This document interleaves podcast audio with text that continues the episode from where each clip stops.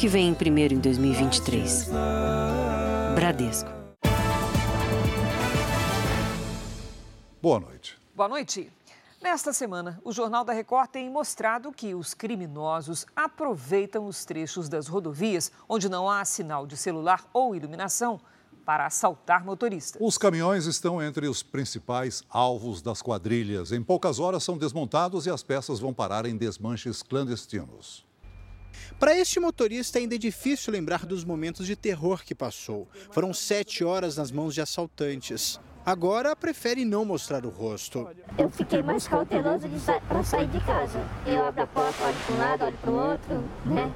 É, as pessoas chegam perto de mim, eu já fico com medo assim. O motorista foi abordado por dois homens armados num trecho do Rodonel Mário Covas, em São Paulo. Perdeu o celular e o caminhão. Um prejuízo de quase 400 mil reais. Assim, a gente não quer a carga, a gente quer o caminhão porque o caminhão está pedindo. Eu preciso disso, entendeu? Porque é, é o meio que eu consigo sobreviver. Segundo as investigações, as quadrilhas clonam as placas e usam o caminhão em roubos de carga. Ou desmontam as peças e repassam para desmanches. A depender da associação criminosa, eles vão levar para o Vale do Paraíba, eles vão levar para o interior de São Paulo ou até para outro estado. E aí dificulta bastante né, a você investigar. Aqui nesse pátio tem um pouco do que a polícia conseguiu recuperar dos assaltos. São peças, motores, partes de cabines e até carretas inteiras. Tudo isso estava abandonado ou já em comercialização em uma espécie de mercado paralelo. Segundo a Associação Nacional de Transporte de Cargas, por ano, esse tipo de crime chega a gerar um prejuízo de mais de um bilhão de reais. No Brasil, a maioria das cargas é transportada pelas rodovias, que são cada vez mais visadas pelos criminosos, como é o caso do Rodoanel. Criado para desafogar o trânsito da capital paulista, hoje é um ponto de insegurança. Eles passam com um carro pequeno, falam que caiu uma peça do, do carro, para ver se o motorista para para eles abordar. Dependendo do horário, eu não passo no Rodoanel. Segundo a Secretaria da Segurança Pública de São Paulo, a Polícia Rodoviária faz operações diárias no Rodoanel. Ainda assim, muitos caminhoneiros têm medo de trafegar por aqui. E à noite não tem segurança nenhuma. A única segurança que tem é nas praças de pedágio. Investigadores do Rio de Janeiro pretendem concluir até o fim da semana a investigação sobre o anestesista preso por abusar sexualmente de pacientes sedadas. O Jornal da Record teve acesso aos depoimentos das testemunhas que podem esclarecer o caso. A polícia já ouviu pelo menos seis pessoas. Uma delas é a anestesista que trocou de plantão com o médico colombiano Andrés Eduardo Onhati Carrilho, de 32 anos, no dia em que uma das vítimas sofreu abuso sexual. A médica confirmou que estava escalada para a cirurgia do dia 15 de dezembro de 2020, mas pediu que Andrés a substituísse, porque não poderia estar presente na data marcada. Eles se conheceram durante o estágio no Hospital Universitário Clementino Fraga, o Hospital do Fundão. A médica afirmou que Andrés era bastante conhecido na residência e considerado um dos melhores, e que possuía técnica muito apurada, sendo bastante elogiado pelos outros colegas. Outra médica anestesista também prestou depoimento. Ela estava na cirurgia de laqueadura em que uma outra mulher sofreu violência sexual. Questionada se era normal a paciente ficar sedada por duas horas nesse tipo de operação, ela explicou que não. Ainda confirmou que o procedimento era realizado em cerca de 30 minutos e que as pacientes iam para o quarto depois desse período. Todos os profissionais de saúde ouvidos pelos investigadores disseram que nunca notaram qualquer atitude suspeita de Andrés. Também falaram que não sabiam que o colombiano não tinha registro válido no Conselho Regional de Medicina do Rio. O inquérito deve ser concluído até o fim da semana. Um indivíduo que comete um ato desse, ele tem que ser penalizado na medida mais grave possível da pena da lei. Andrés segue preso por abusar de duas pacientes, mas a polícia ainda investiga uma possível terceira vítima, uma menina de um ano que teria ficado sozinha com ele. O anestesista também responde por armazenar material de pornografia infantil. Na delegacia, ele reconheceu os crimes. A defesa do médico só vai se manifestar nos autos do processo. Veja agora outros destaques do dia. Governo faz trocas nas chefias regionais da Polícia Rodoviária e da Polícia Federal. Justiça aceita pedido de recuperação judicial para evitar a falência da Americanas. Brasil tem a menor taxa de desemprego em sete anos. Aluna de medicina confirma em depoimento que usou parte do dinheiro da formatura em benefício próprio. E na série especial, o treinamento das equipes aéreas para fazer resgates arriscados nos centros urbanos.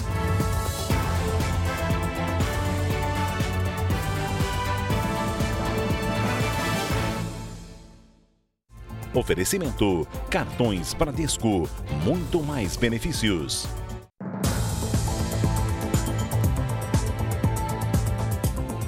Hoje, dois homens apontados como chefes do tráfico em Minas Gerais e no Ceará foram presos no Rio de Janeiro. Um deles aproveitava o verão carioca quando foi surpreendido pela polícia.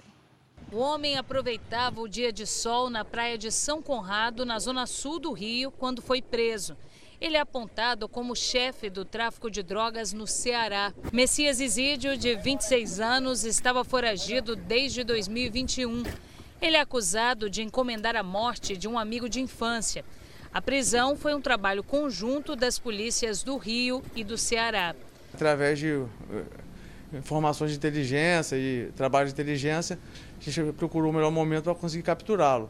Os dias de praia, as joias e as armas eram ostentados nas redes sociais. Estamos chegando, meu filho, a tropa do forró. A polícia acredita que o traficante cearense estava escondido na Rocinha havia mais de um ano. A suspeita é de que daqui da comunidade carioca ele controlava a venda de drogas e armas no estado de origem. Em troca, recebia a proteção dos criminosos do Rio. Um dos traficantes mais procurados de Minas Gerais também foi preso hoje. João Felipe da Silva, de 35 anos, estava em uma casa na Cidade Alta, comunidade da zona norte do Rio. Conhecido como BIM, ele seria responsável pela venda de drogas em Belo Horizonte. A polícia apreendeu celulares, documentos falsos, um carro que seria clonado, uma pistola com numeração raspada e o chamado kit rajada, que aumenta o poder de fogo das armas. Condenado a 134 anos de prisão por tráfico de drogas e lavagem de dinheiro, ele também estaria escondido no Rio de Janeiro havia mais de um ano. A gente tem feito cada vez mais operações conjuntas por demandas de outros estados da federação que tentam capturar as lideranças que estão escondidas nas favelas do Rio de Janeiro. Novidades naquele crime chocante que aconteceu no Distrito Federal, a família desaparecida no DF.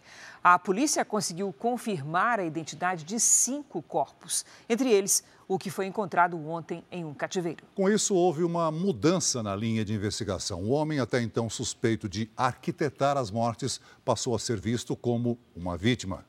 Bombeiros fizeram buscas em uma chácara no Paranoá, no Distrito Federal, mas nada foi encontrado. Ela pertence a Marcos Antônio Lopes de Oliveira.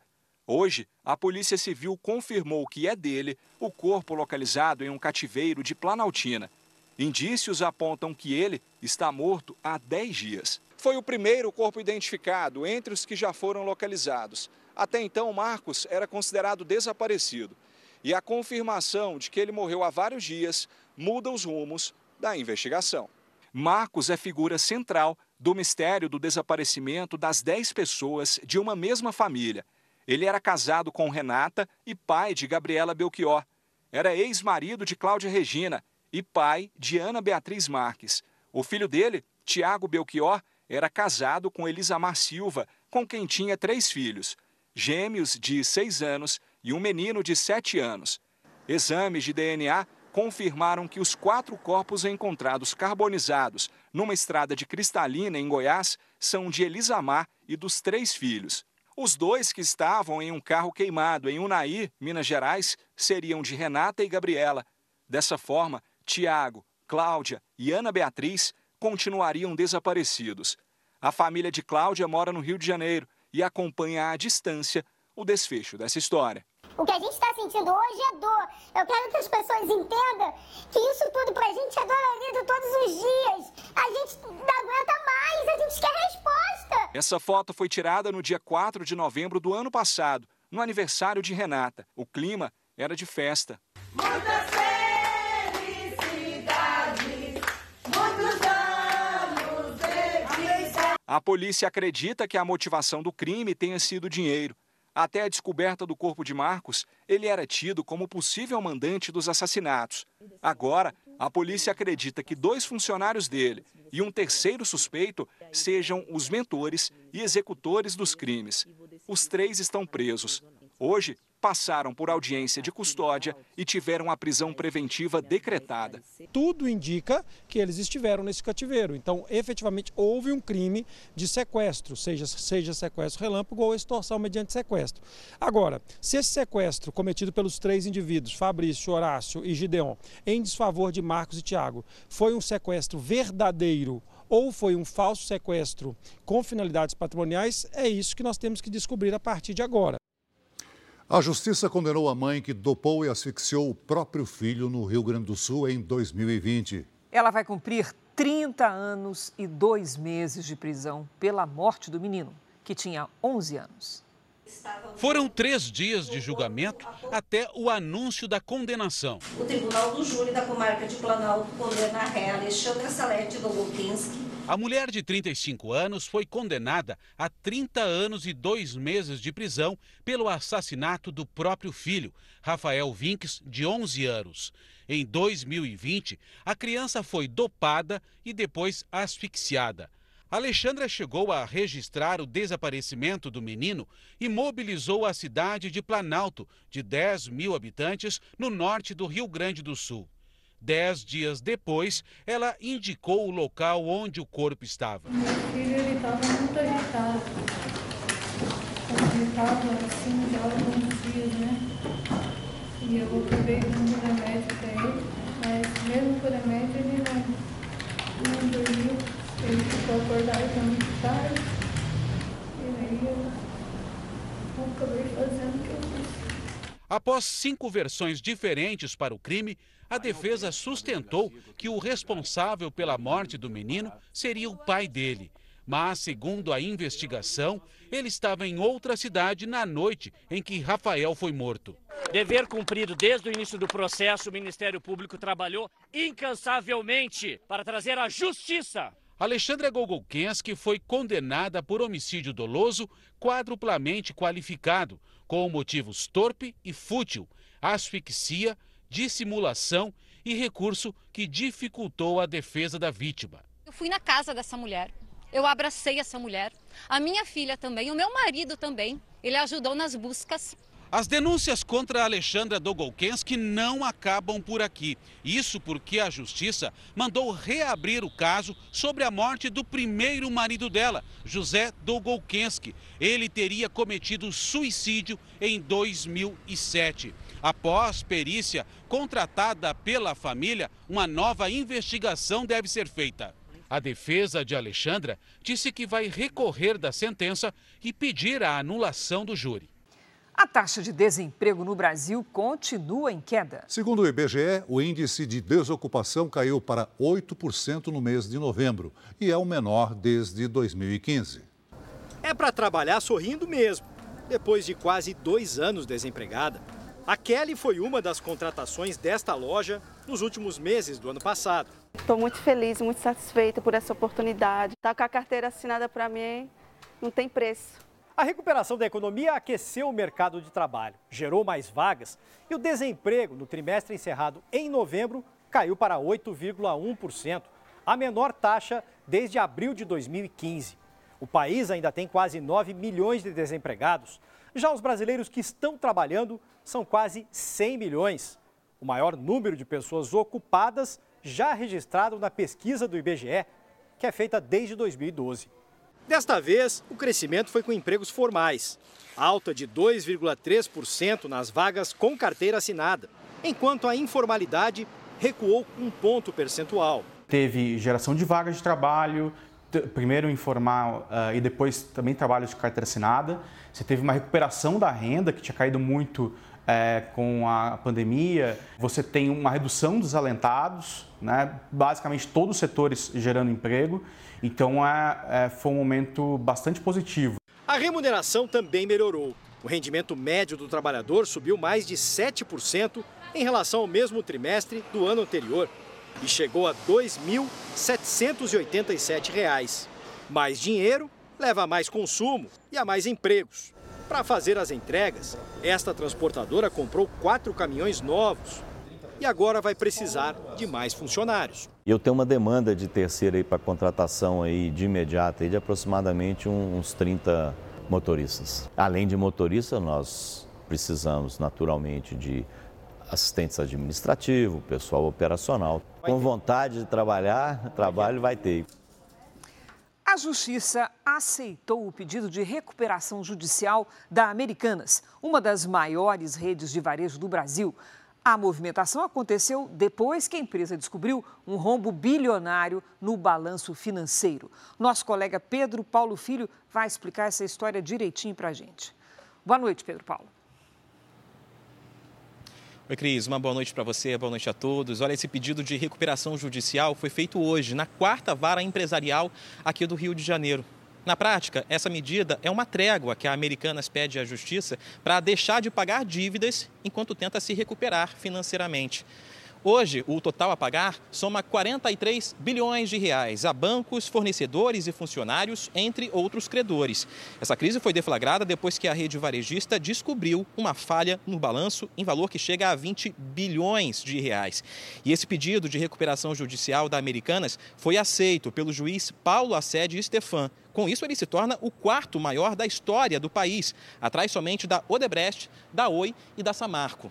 O juiz ainda afirmou que é preciso separar as eventuais responsabilidades de gestores da necessidade de proteção da atividade econômica empresarial, que visa garantir a manutenção de dezenas de milhares de empregos.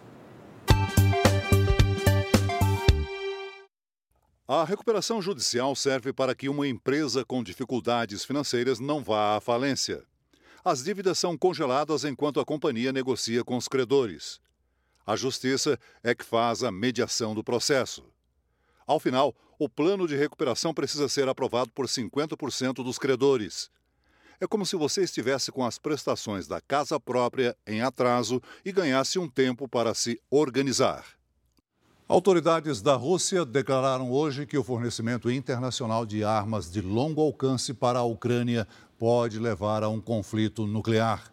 A afirmação foi recebida como uma ameaça. Segundo o porta-voz do Kremlin, o repasse de armas aos ucranianos aumenta o risco de o conflito ser levado a um outro nível.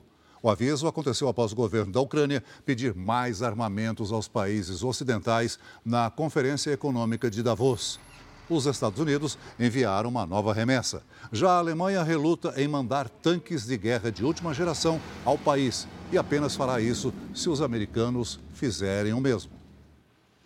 Na França, trabalhadores de todo o país entraram em greve contra a reforma previdenciária apresentada pelo presidente Emmanuel Macron. Uma multidão tomou as ruas das maiores cidades. Em Paris, forças de segurança lançaram bombas de gás lacrimogênio para tentar dispersar os manifestantes. A mudança previdenciária aumenta a idade para a aposentadoria de 62 para 64 anos. Veja a seguir: ator de Hollywood é indiciado por homicídio. E ainda hoje, estudante de medicina confirma em depoimento que usou em benefício próprio parte do dinheiro da formatura dos colegas.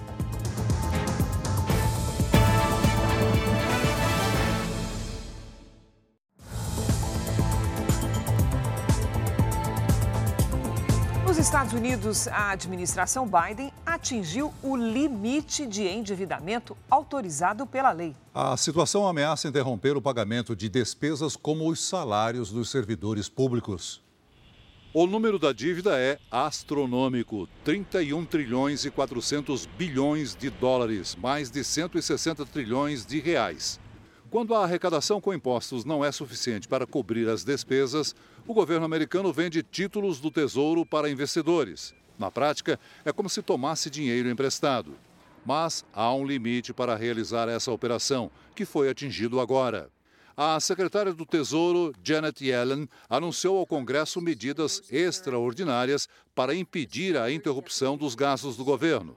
Assim, ele vai manter os pagamentos de salários de funcionários públicos, de fornecedores da saúde e de investidores que detêm papéis da dívida pública até o mês de junho. Também nos Estados Unidos, autoridades procuram pelo ator britânico Julian Sands, que está desaparecido desde a sexta-feira passada. A família não tem notícias do ator desde que ele foi fazer uma caminhada nas montanhas do sul do estado da Califórnia. A região onde ele estava passou por tempestades de neve e alertas para avalanches. Aos 65 anos, Julian Sands participou de várias séries de TV e filmes ao longo de 40 anos de carreira. E ainda nos Estados Unidos, o ator Alec Baldwin foi acusado de homicídio culposo quando não há intenção de matar, pelo disparo que tirou a vida da diretora de fotografia Halina Hutchins nas gravações de um filme. Baldwin disparou a arma no set em outubro de 2021. O ator não sabia que a pistola estava carregada com munição de verdade. A gerente de filmagens também foi acusada por homicídio culposo. Para o Ministério Público, a arma deveria ter sido checada e Baldwin não deveria ter apontado o armamento a ninguém. Halina Hutchins morreu e o diretor do filme ficou ferido no incidente. Aqui no Brasil, a cidade de Mineiros, em Goiás, amanheceu diferente. Uma nuvem causou alvoroço. Moradores se assustaram com essa espécie de tsunami no céu e bem perto das casas. O fenômeno, conhecido popularmente como nuvem de rolo, avança e parece engolir a cidade. Por onde passa, ela pode causar desde uma ventania até uma tempestade severa. Neste caso, os moradores relatam que apenas houve ventania e um friozinho. Assustador, né? Vamos falar agora da previsão do tempo e saber da Lidiane Sayuri como é que se forma essa estranha nuvem rolo. E aí, Lid, que coisa assustadora, não? Assustadora, Cris. Boa noite para você. Oi, Celso, boa noite. Boa noite a todos que nos acompanham. O nome popular é nuvem rolo e vale destacar que o nome técnico deste fenômeno raro é nuvem arcos e a gente vai entender por quê. Ela se forma na horizontal, quando os ventos frios se enrolam com os ventos quentes, formando um arco. Quando o ar sobe, leva a umidade e a nuvem se desenvolve. E a sua extensão pode passar dos mil quilômetros. Eu, hein? Nem pensar uma coisa dessa. Como é que vai ficar o, o tempo amanhã, Lid? Vamos lá, Cris. Olha, gente, quente, viu? As temperaturas seguem elevadas até a próxima semana. E como tem muita umidade no ar, as nuvens de tempestade também ganham espaço. Nesta sexta-feira, o risco de tempestades é maior no Vale do Paraíba, no Rio de Janeiro e também no sul de Minas Gerais. Os temporais podem atingir também os estados do Centro-Oeste. No Nordeste e no Norte, chance de enchentes e deslizamentos. No Rio Grande do Sul, nada de chuva. Em Porto Alegre, Manaus e Rio Branco, máxima de 32 graus. No Rio de Janeiro e em Palmas faz 31. Em Campo Grande e no Recife, até 30. Em São Paulo faz 27 graus e a chuva forte vem a qualquer hora. Programe-se, hein? No fim de semana, o calorão volta. Ah, e se alguma cena chamar a sua atenção aí na sua cidade, registre, poste, marque a gente com a hashtag você no JR. Compartilhe. Cris, Celso. Obrigada, Lidi. Amanhã, Lidi. Veja a seguir o depoimento da estudante de medicina suspeita de desviar o dinheiro da formatura dos colegas. E veja também o treinamento das equipes aéreas da Polícia Militar para fazer resgates arriscados.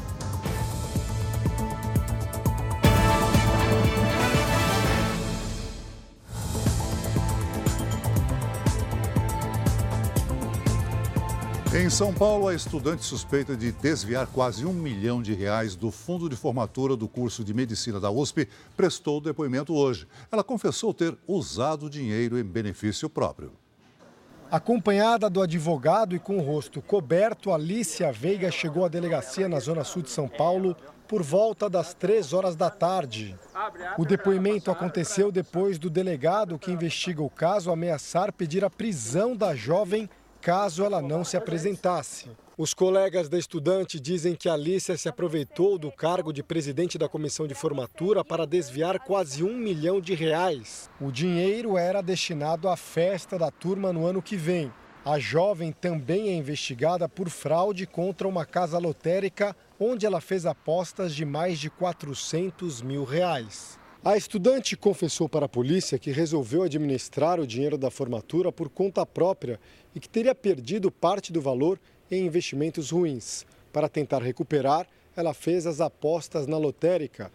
Alice ainda admitiu ter usado o dinheiro da festa para pagar o próprio aluguel e comprar um carro, o que caracteriza desvio de valores. Foram nove retiradas de valores que ela usou em nome próprio, conta pessoal, ela retirou os valores da empresa e colocou na conta dela. Segundo as investigações, as movimentações ocorreram ao longo de 13 meses. A primeira transferência do fundo de formatura foi em novembro de 2021 e teve o valor mais alto, 604 mil reais. Em junho do ano passado, mais duas movimentações, uma delas de 144 mil reais. Na próxima segunda-feira, o Procon de São Paulo vai se reunir com representantes da empresa responsável pela formatura e que guardava o dinheiro. O objetivo é entender a facilidade com que a Alicia conseguiu a liberação dos valores para a conta pessoal dela.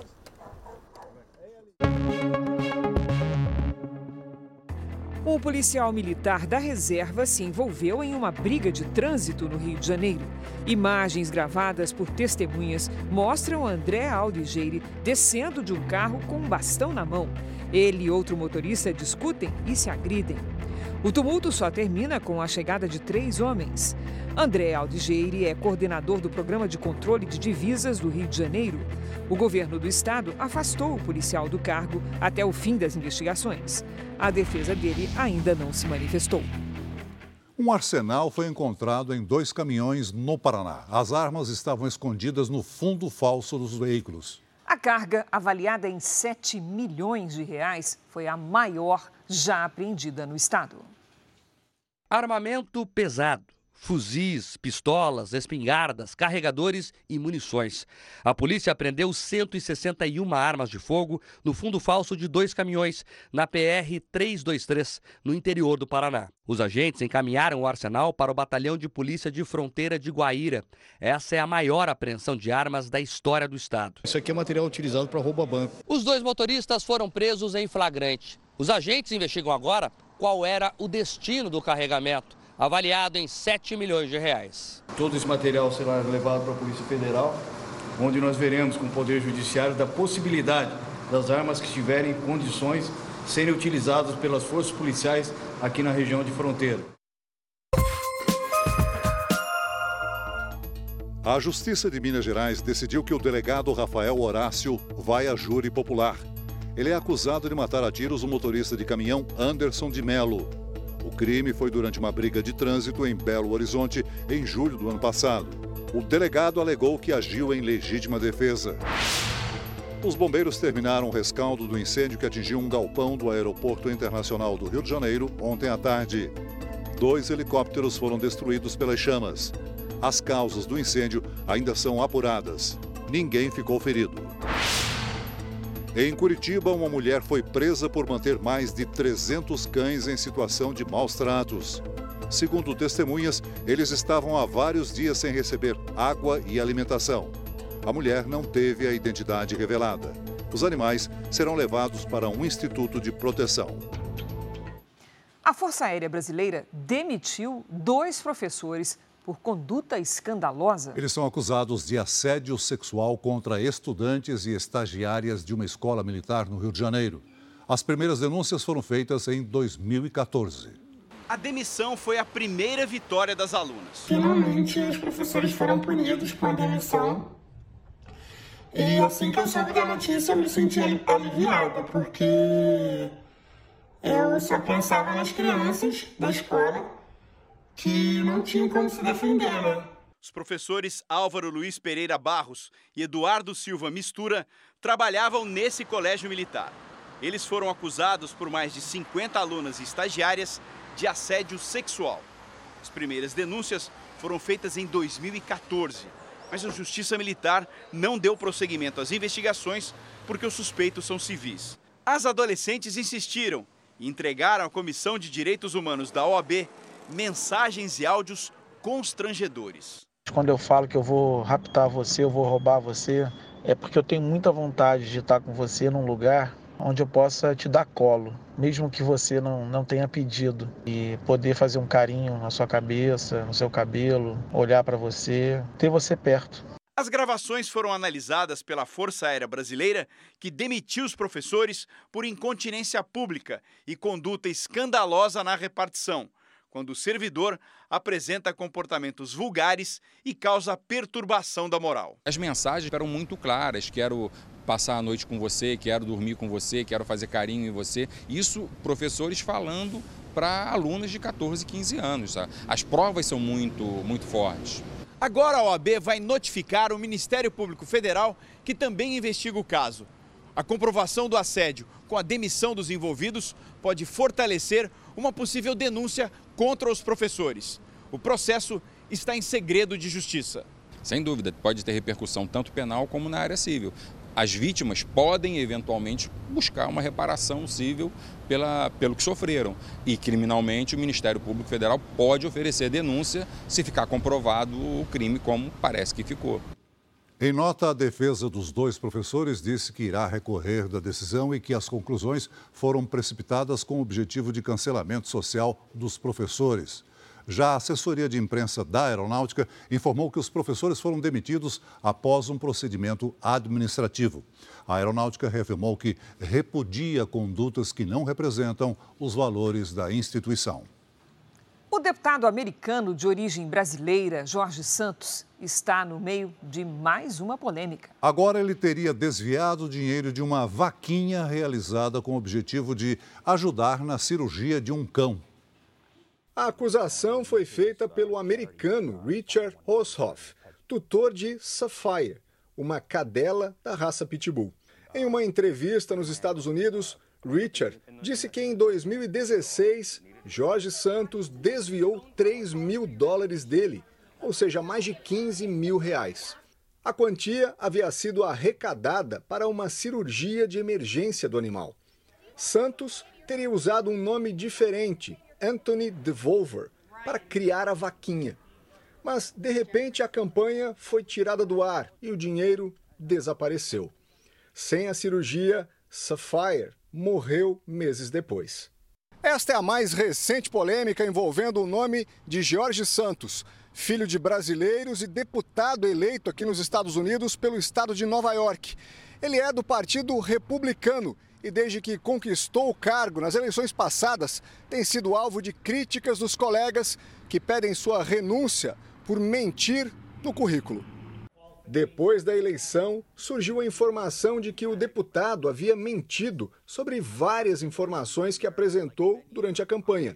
Ele reconheceu ter embelezado o próprio currículo e, mesmo pressionado, diz que não vai renunciar. O brasileiro chegou a dizer que a mãe dele estava entre as vítimas dos ataques às Torres Gêmeas em setembro de 2001, mas na verdade ela morreu 15 anos depois da tragédia. A China anunciou que o número de internações por Covid chegou ao limite no país. A notícia se refere aos casos graves, quando os pacientes precisam de cuidados intensivos. O governo informou que a lotação dos hospitais chegou ao pico no início do mês e que agora houve uma redução. Um levantamento mostrou que 60 mil pessoas morreram entre 8 de dezembro e 12 de janeiro. Os casos de infecção dispararam desde que o país abandonou a política de Covid-0.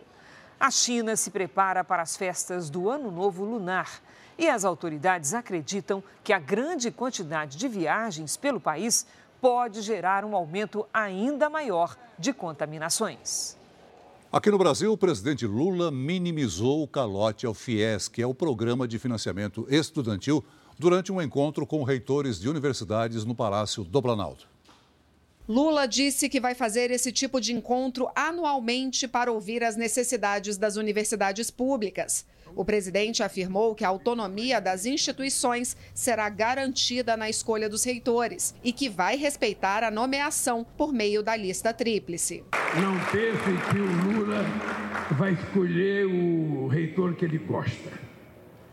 Quem tem que gostar do reitor são os professores da universidade, são os funcionários da universidade, é a comunidade universitária que tem que saber quem é que pode administrar bem por ele. Isso eu posso garantir para vocês, vocês vão ter. Durante o encontro, o presidente voltou a reclamar da desconfiança do mercado financeiro.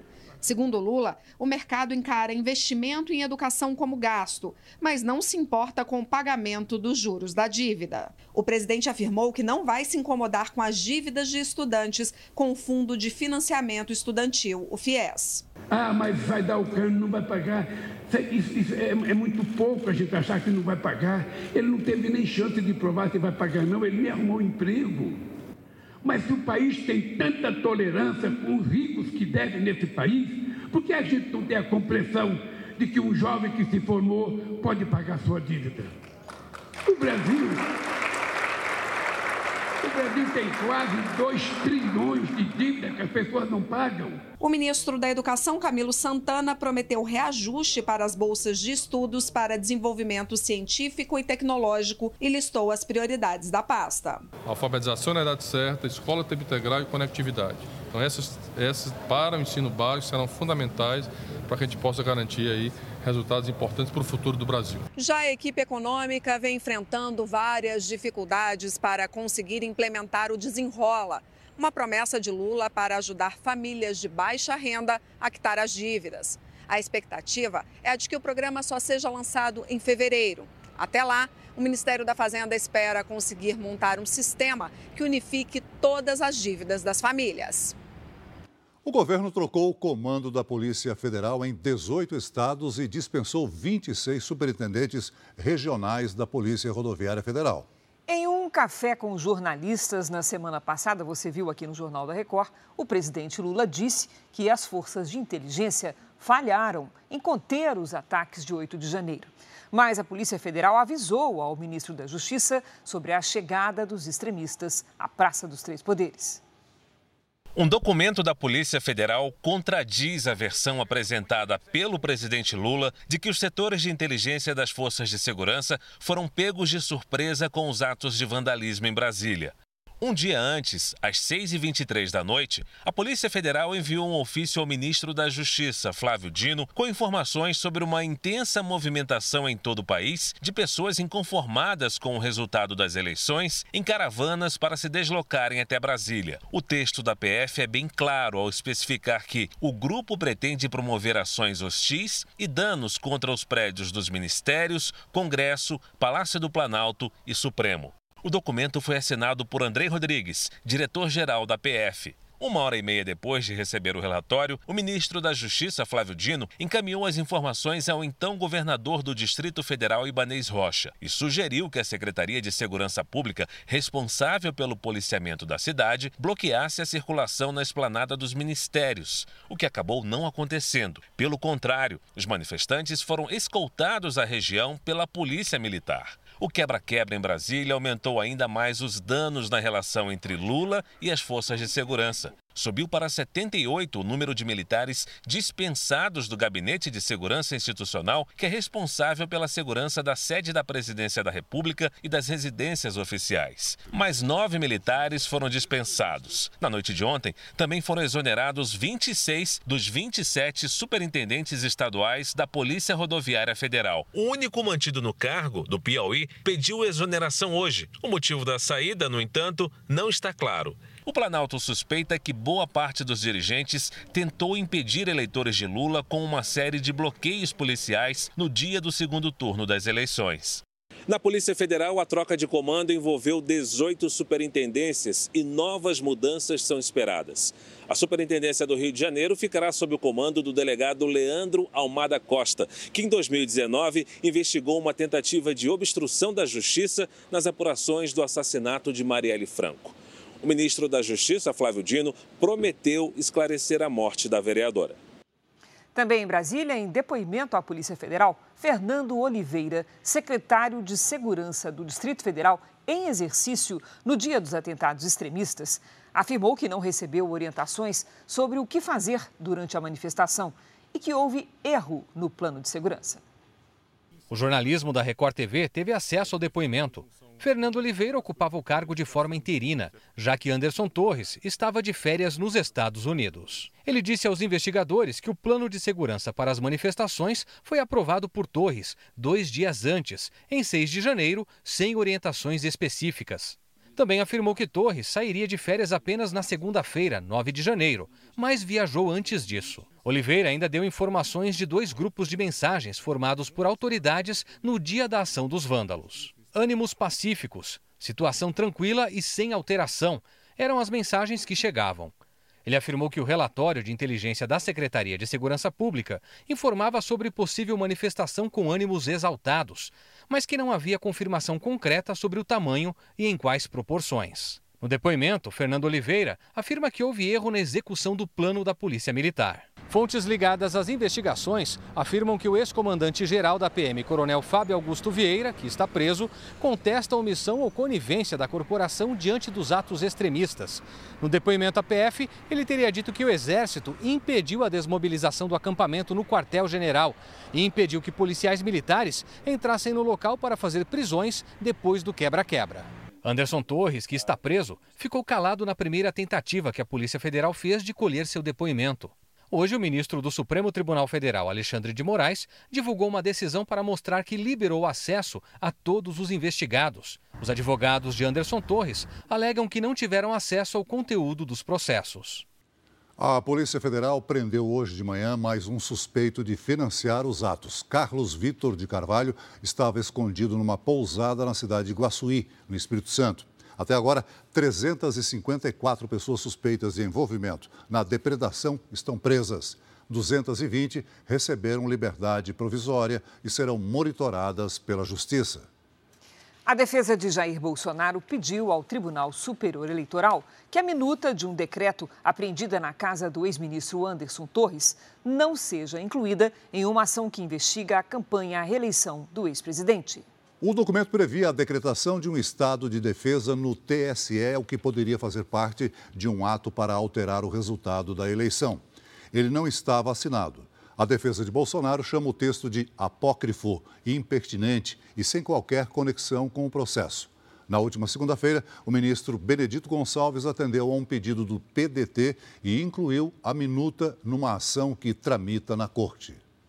O corregedor-geral da Justiça Eleitoral, Benedito Gonçalves, abriu uma ação para avaliar se o ex-presidente Bolsonaro usou os palácios do Planalto e da Alvorada para fazer campanha eleitoral. O caso, em teoria, pode tornar o ex-presidente inelegível por suposta prática de abuso de poder político. Viajantes da América Latina têm lotado as praias de Santa Catarina neste verão. Em Balneário Camboriú, a prefeitura estima um crescimento de 15% no número de turistas em relação à temporada passada. Praias de águas calmas, lazer para todos os gostos, prédios luxuosos que se destacam no horizonte. Balneário Camboriú atrai turistas de todas as regiões do Brasil e de países vizinhos, principalmente na temporada de verão. Em apenas um mês, a cidade recebeu quase 900 ônibus de viagem, trazendo mais de 38 mil passageiros. Os brasileiros são os mais numerosos, 21 mil. Em seguida aparecem os paraguaios, argentinos, uruguaios, bolivianos e chilenos. A extensa faixa de areia é uma das atrações. Sobra mais espaço para as famílias tomarem sol. Neste verão, a expectativa da Prefeitura de Balneário Camboriú é de que haja um aumento de 15% no número de visitantes em relação à temporada passada. Só no Réveillon, a cidade recebeu mais de um milhão de turistas. Então, nós temos não somente a praia, mas toda uma programação na área do entretenimento, na área familiar, para as pessoas virem curtir Balneário Camboriú, se hospedar em Balneário Camboriú e ter, independente do sol, ter uma cidade que proporciona aquilo que as pessoas buscam nas suas férias. As praias estão disputadas em todo o litoral do estado, principalmente por argentinos. Esta família saiu de Rosário para passar as férias em Florianópolis. Mariano diz que o plano é só relaxar e aproveitar as praias. Mais que nada, as praias. Neste hotel, na praia de Ponta das Canas, mais da metade dos hóspedes são argentinos. Eles buscam essa região aqui da ilha para ficar mais descansado, que é um bairro mais tranquilo, então com a praia, com a água bem calminha para brincar com as crianças é o ideal. Nem a inflação nas alturas no país vizinho impede a viagem. Sai mais barato que passar as férias em destinos turísticos da Argentina, diz essa mulher. Passar férias lá na Argentina é mais caro que venir vacacionar aqui. Hora de futebol no JR. Na segunda rodada do Campeonato Paulista, Corinthians e Santos inverteram os papéis. Quer entender melhor essa história? Com a Milena Ciribelli, que traz as novidades para gente. Olá, Milena, boa noite. Olá, Cris, boa noite para você. Celso, pois é, né? É assim é o futebol, um dia se ganha, um dia se perde, faz parte. Ontem, com transmissão ao vivo da Record TV, o Santos perdeu para o Guarani. Já o Corinthians fez as pazes com a torcida. Três dias após a derrota na estreia, o Corinthians atropelou o Água Santa, 3 a 0. O primeiro gol foi de Yuri Alberto e os outros dois de Roger Guedes, com passe do parceiro de ataque.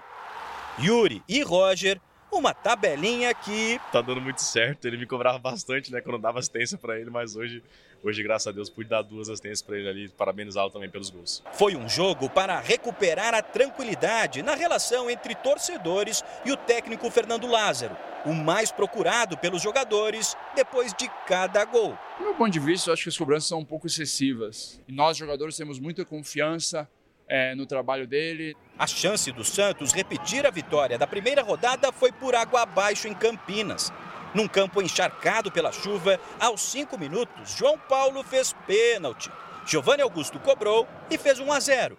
E aos 18 segundos da etapa complementar, Nicolas Careca, de cabeça, fechou o placar. 2 a 0 Guarani. Acabamos tomando uns gols cedo e acabou nos prejudicando um pouco. E a gente volta para o segundo tempo, toma um gol também tão rápido, tão relâmpago acaba nos prejudicando bastante. A segunda rodada do Paulistão termina hoje. O Palmeiras busca a primeira vitória em Ribeirão Preto.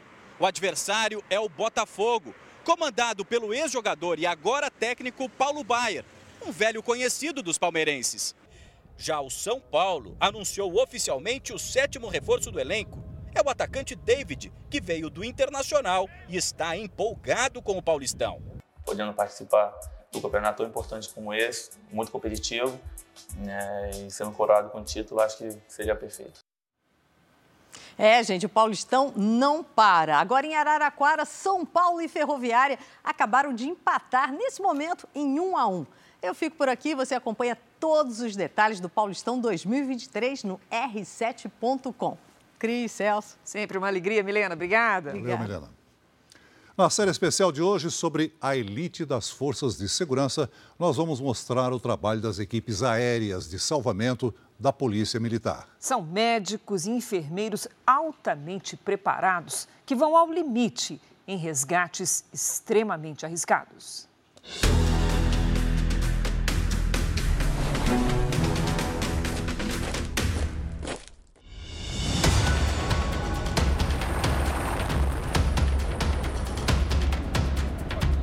o trânsito da metrópole é interrompido por causa de um acidente, a qualquer momento pode surgir um chamado de urgência como esse. Tem que ser alta performance para poder não cometer nenhum erro. A equipe do Águia é acionada. Depois de bater na traseira de um caminhão, o motorista da ambulância fica preso às ferragens. O piloto consegue pousar o helicóptero na marginal Tietê, uma das vias mais movimentadas de São Paulo. Médico e enfermeiro correm para tirar a vítima do veículo. O homem é levado ao hospital com trauma abdominal e fratura na perna. Ele foi salvo em 40 minutos.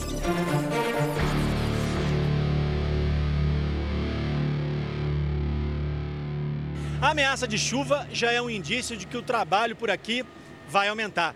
Uma equipe acabou de chegar de uma ocorrência, mas o comando de aviação da Polícia Militar de São Paulo já recebeu um novo chamado de urgência. Eles fazem plantão aqui 24 horas por dia. Essa é a rotina dos militares na maior cidade do país. A sensação de chegar no local de onde as pessoas estão fugindo era o que a enfermeira Rosilene queria quando decidiu deixar o hospital onde trabalhava para entrar na PM. Eu via as ocorrências na televisão e eu falava assim: uau, como é ser enfermeira do Águia? O que eu preciso fazer para estar lá? Rosilene recebeu o apoio da família e descobriu um mundo completamente diferente com o qual estava acostumada. A parte da enfermagem, ela entra por último no caso aqui, né? Porque as atribuições do enfermeiro começam na sala de rádio, na navegação. O que não quer dizer ter uma vida tranquila. Qual o momento que você fica assim mais tensa? Quando toca o alarme. O estágio está perto do fim e, se for efetivada nessa equipe, Rosilene pode se tornar a primeira mulher enfermeira do Comando de Aviação da Polícia Militar de São Paulo. Me aposentar na polícia é isso que realmente eu quero para minha vida. Há 15 anos, essa é a rotina do Augusto. Major da PM e piloto do Águia, o helicóptero de resgate da polícia, ele treina para transportar os militares em segurança em situações extremas. Para ele, a missão mais difícil foi em uma situação que comoveu o país: os desastres de Petrópolis, Teresópolis e Nova Friburgo em 2011. Era uma região é, montanhosa, com a meteorologia degradada, baixa visibilidade, um teto bastante baixo. Você não tinha muitos locais de pouso preparados para receber uma aeronave.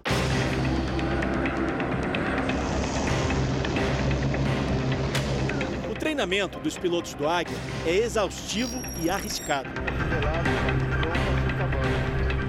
Nessas imagens, o piloto tenta fazer um pouso forçado numa via expressa para levar a equipe até o local do acidente. Mas a ventania provocada pelas hélices levanta a terra no acostamento.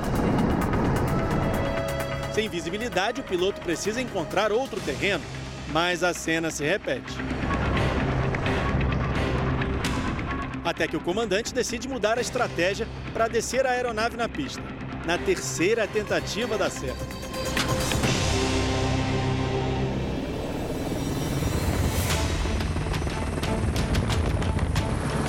Em outra ação, o helicóptero lança água para apagar um incêndio em um parque florestal do estado.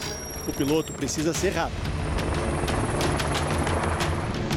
São dois desafios: encher o cesto de água antes do fogo se alastrar e manter o helicóptero no ar, já que o calor pode tirar a sustentação e derrubar a aeronave. Pilotos e equipe médica do Águia também são treinados para salvar vítimas de afogamento. São peritos em voar. Homens dos bombeiros fazem a parte de salvamento dentro d'água. A Operação Verão é uma das mais trabalhosas para os militares do Comando de Aviação da PM. Nessa época do ano, as praias ficam lotadas e o número de acidentes aumenta com o mar agitado. Aqui, o tempo de resgate tem que ser ainda menor e geralmente a vítima entra em pânico dentro d'água, o que dificulta ainda mais o salvamento. Os militares precisam agir de maneira coordenada e a perícia do piloto conta muito nessa hora. Por isso, o treinamento dos militares se repete diversas vezes, até que a sincronia esteja perfeita. O treinamento é como um leite na geladeira. Se você deixar ele na geladeira lá um tempo, ele vai estragar. Você tem que estar sempre renovando e colocando, trocando aquele, a, a, aquele treinamento. Roberto tem 43 anos e é um dos médicos do Águia. Ele tem residência em cirurgia cardíaca e especialização em medicina espacial.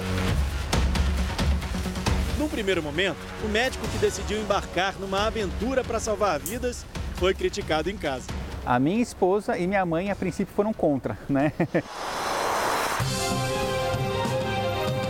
Mas depois virou o herói da família.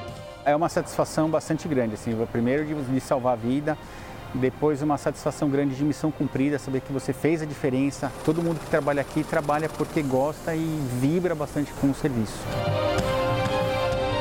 Quão privilegiado nós somos de estar numa posição em que você pode dedicar o seu trabalho para salvar outras pessoas.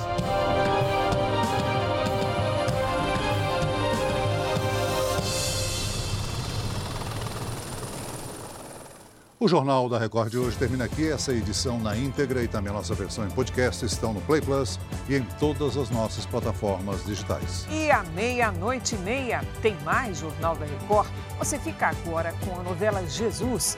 E logo depois de Amor Sem Igual, tem A Lei e o Crime. A gente se vê amanhã. Ótima noite para você. Boa noite.